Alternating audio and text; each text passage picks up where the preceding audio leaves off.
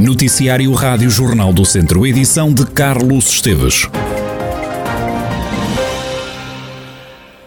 Um homem de 40 anos foi detido em Viseu por abusos sexuais a uma criança de 12 anos. Tudo aconteceu quando o suspeito conheceu a vítima numa associação recreativa e depois de trocarem contactos começou a seduzi-la, aliciou-a e convenceu-a a encontrar-se com ela para a prática de atos sexuais de relevo. Os crimes ocorreram em Viseu. O detido é um empresário na área do turismo, foi presente a primeiro interrogatório e ficou em prisão preventiva. Morreu mais uma pessoa infectada com Covid-19 no centro hospitalar Tondela Viseu. Das últimas horas vem também a confirmação de mais uma admissão e três altas. Nesta altura estão internadas 32 pessoas devido à pandemia, 31 em enfermaria e uma nos cuidados intensivos. A Associação de Utentes e de Sobreviventes do IP3 e também a FENPROF vão juntar-se para promover uma ação de protesto pelo atraso nas obras do IP3. As duas organizações vão realizar este sábado, no Conselho de Penacova, uma contra-inauguração da requalificação da estrada. O evento vai contar até com um contra-primeiro-ministro para cortar a fita. Avelino Mesquita, da Associação de Utentes e Sobreviventes do IP3, justifica a realização deste protesto. Esta ação eh, realiza-se eh, fazendo quatro anos, né? desde o lançamento da, da, primeira fase, que foi em 2018, pelo seu primeiro-ministro, no local Alto das Lamas, e que onde ele colocava a questão se havia dinheiro para o IP3, não podia haver dinheiro para os professores, e a gente viu, chegou ao fim de quatro anos, vimos esta fase terminada, não vimos a outra entregue, nem, nem para lá caminha, nos sinais de recomeçar a segunda fase, e, e, e assim decidimos fazer uma, uma contra-inauguração, eh, onde vai estar um membro do, dos professores, um membro da associação e depois um, um artista não é, a fazer de primeiro-ministro, a cortar a fita e depois a seguir dali vamos hum, sair em marcha lenta até Souzelas e vice-versa. Os utentes do IP3 querem saber onde está o dinheiro das obras e lamentam o atraso na intervenção. O que estava garantido pela, pela EP é que a partir do Lagoa Azul até Viseu é que seria duplicado. É, portanto, e, e, nós queremos ver, ver isso, ver essa obra realizada, é? e, ou começada, não é? é porque é, com, este, com este tempo com este tempo todo de atraso, só lá para 2017 é que a 2000, ou 2027 é que estará pronto, né? porque sabemos que o projeto está aprovado, mas a entrega do, da, da, obra em si ainda não ainda está no segredo dos dedos e a gente quer saber né? como é que se encontra o, processo. Avelino Mesquita, da Associação de Utentes e Sobreviventes do IP3, que promove este sábado uma ação de protesto na estrada que liga Viseu a Coimbra. Ora, e o presidente da Distrital do PS defende que o governo deve fazer um novo estudo com vista à construção de uma variante no IP3 em Santa Gombadão. José Rui Cruz diz que este estudo tem que ser feito após o chumbo da solução que estava em cima da mesa por causa das termas do Granjal. Para o socialista, a utilização do atual traçado é uma má opção. José Rui Cruz considera que o problema pode ficar resolvido se for feita uma variante de 300 metros abaixo daquela cujo projeto foi chumbado. O deputado PS na Assembleia da República vai propor a intervenção do grupo parlamentar do Partido Socialista. O presidente distrital do PS acredita que o governo pode ser sensível a esta nova solução? Se estivesse em causa aqui o atraso da obra, eh, podia ser discutível, mas não, porque a primeira fase do, da obra vai ser eh, o Norte 3C do Viseu, portanto é o que vai avançar eh, já. E depois será a fase de Penacova-Coimbra. Portanto, aquela fase daquele traçado ali será o último, o último troço. Portanto, há tempo para fazer o estudo de impacto ambiental sem atrasar o calendário da obra. Sendo assim, acho que se não fizermos este trabalho, estamos a prestar um mau serviço e, portanto, é, é nosso dever fazermos este trabalho. E acho que está toda a gente de acordo. Eu tenho falado com os autarcas dos dois, dos, dos dois partidos que existem ali, do PS e do PSD, e todos aqueles com quem eu falo, quando lhes explicamos os argumentos, todos estão de acordo. Portanto, está toda a gente de acordo, eh, mesmo na CIM, portanto, eu acho que esta solução tem que ser mesmo pensada, estudada e acho que tem todas as condições para ser validada. José Rui Cruz, presidente da Distrital do PS, que defende um novo estudo para que seja construída uma nova variante no IP3 em Santa Combadão. Ainda na área socialista, o antigo governante e dirigente do PS, José Junqueiro, diz que Viseu fez bem em aderir às águas do Douro e Paiva para garantir o abastecimento às populações.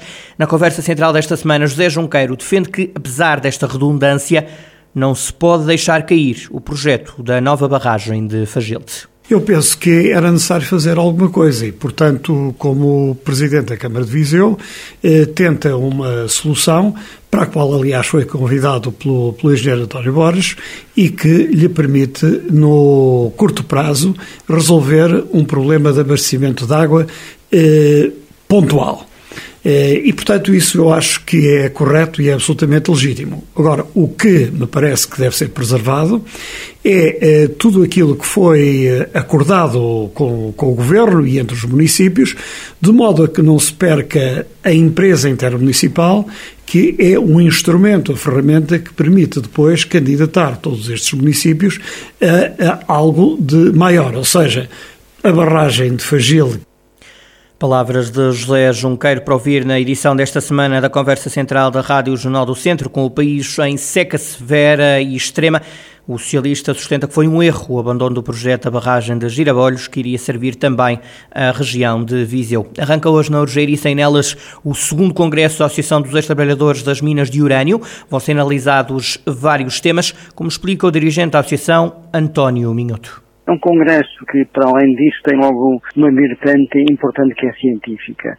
Eh, participam nele vários académicos, cientistas, ambientalistas, movimentos sociais, que lhe dá uma, uma vertente de grande importância. É um, um evento aqui na nossa região que eh, aponta soluções, que quer apontar soluções no ponto de vista de, de, como é que foi a exploração do urânio, a vida mineira pá, e a criação do Museu Mineiro como o foco importante para ficar todo o espólio mineiro após a exploração. Este é o primeiro painel. O, o segundo, Direitos Humanos. A ATMU foi graduada há pouco tempo para a Assembleia da República como Associação de Direitos Humanos e então tem que dar essa ênfase de importância. Não só por aquilo que nós defendemos, os direitos humanos nas minas, nos trabalhadores, nos seus direitos, na toda a situação que vivem em, em foco das neoplasias que vêm apanhando, mas também para defendermos os direitos humanos a nível mundial e a nível social do nosso país. Portanto, nós somos também uma força de direitos humanos. António Minhoto destaca ainda o painel sobre a saúde dos ex-trabalhadores das minas de urânio quarto ponto é a saúde, obviamente, que é uma questão importante. Vai estar aqui o Sr. Ricardo Jorge, a IRS, os técnicos, todos aqueles que estão envolvidos nesta temática já há muitos anos na questão da saúde dos mineiros, que advém da contaminação que eles, que eles tiveram. Está a decorrer neste momento já o estudo epidemiológico que é feito aos mineiros e aos seus familiares e, portanto, aqui isso tem uma vertente importante. Tanto mais que vai-se discutir neste painel o alargamento do direito à compensação também também aos familiares, ou seja, um familiar, neste caso a esposa de um ex-mineiro, morrer com cancro, nós entendemos que a contaminação passou para além e foi para familiares, também ela deve ser decidida, nesse caso os filhos, pela morte por neoplasia e já há algumas situações que nós vamos referenciar. Por último, os movimentos sociais, a questão cívica, a Atomu tem dado um exemplo muito grande sobre a questão cívica. É uma associação que ao longo dos anos, 20 anos neste momento, 2022 tem dado também ênfase à questão do nuclear, participado a nível nacional e internacional sobre esta, sobre esta temática, nomeadamente sobre a questão de central nuclear de Almaraz. Em foco, o, o Congresso vai dar resposta sobre isto. É esta a grande importância do nosso Congresso. António Minhoto, presidente da Associação dos Ex-Trabalhadores das Minas de Urânio, que hoje e amanhã leva a cabo o segundo congresso da Associação dos Ex-Trabalhadores das Minas de Urânio. Os trabalhos decorrem na Casa de Pessoal da Urgeiriça, Conselho de Nelas. Depois de adiado a 9 de abril, devido a um boicote dos pilotos motivado pelos regulamentos da Federação Portuguesa de Automobilismo e Karting, Está de volta o Rally de Rezende. A prova decorre já este fim de semana, como adianta Fernando Batista, o presidente do Targa Clube, que organiza esta prova o Targa teve conversações com a Federação Portuguesa de Automobilismo e Karting e, por sua vez, eh, a ACOR, a Associação eh, dos Organizadores de Rallies, eh, teve reuniões com a Federação e penso, e também com o responsável da disciplina de rallies da Federação. E houve alterações à regulamentação, o que nos dão de facto outra esperança, e a, data foi remarcada para 2 e 3 de julho, ou seja, mais ou menos já não, já não faltam dois meses, ou pouco, pouco menos que dois meses. Uh, ao parte do Targa, vamos esperar que os concorrentes desta vez adiram. A prova sofreu, entretanto, algumas alterações por imposição dos novos regulamentos e também atendendo aos desejos dos pilotos. O que nós vamos pretender é fazerem uma super especial uh, no dia de sábado, à noite. E nesse mesmo dia, alguns pilotos podem reconhecer o percurso e podem fazer as verificações documentais e técnicas. Também, força da regulamentação, também escolhemos ou atribuímos o dia de sábado da semana anterior para os pilotos poderem reconhecer durante quatro horas, que é o período estabelecido e normativo pela Federação.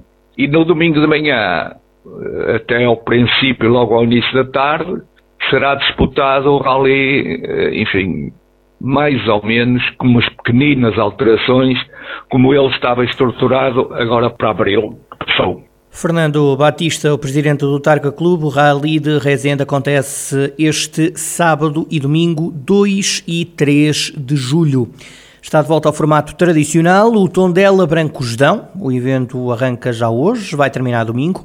A Presidente da Câmara, Carla Antunes Borges, explica o que é que se pretende com esta iniciativa. Os nossos objetivos com a organização deste evento um, são, acima de tudo, a promoção dos vinhos brancos. Uh, vinhos brancos produzidos no Conselho de Tondela, mas também vinhos brancos produzidos um pouco por todo o país. As castas dos vinhos brancos são castas eh, que não só remontam a alguns tempos ancestrais, que têm uma implantação já antiga no Conselho de Tondela. Essa implantação e a sua valorização e uh, advém de características muito diferenciadoras que o nosso Conselho tem, nomeadamente naquilo que é as suas características edafoclimáticas, mas também na forma como a região se dispõe ao longo do vale e ao longo da serra, o que permite que o, o, a, a, uva eh, possa eh, produzir-se e desenvolver-se dotando eh, de um conjunto de características que lhe dá um caráter especial.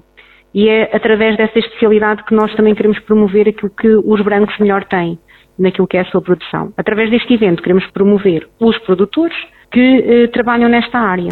Precisamente vão participar 20 produtores de vinho, seis deles são do Tondela.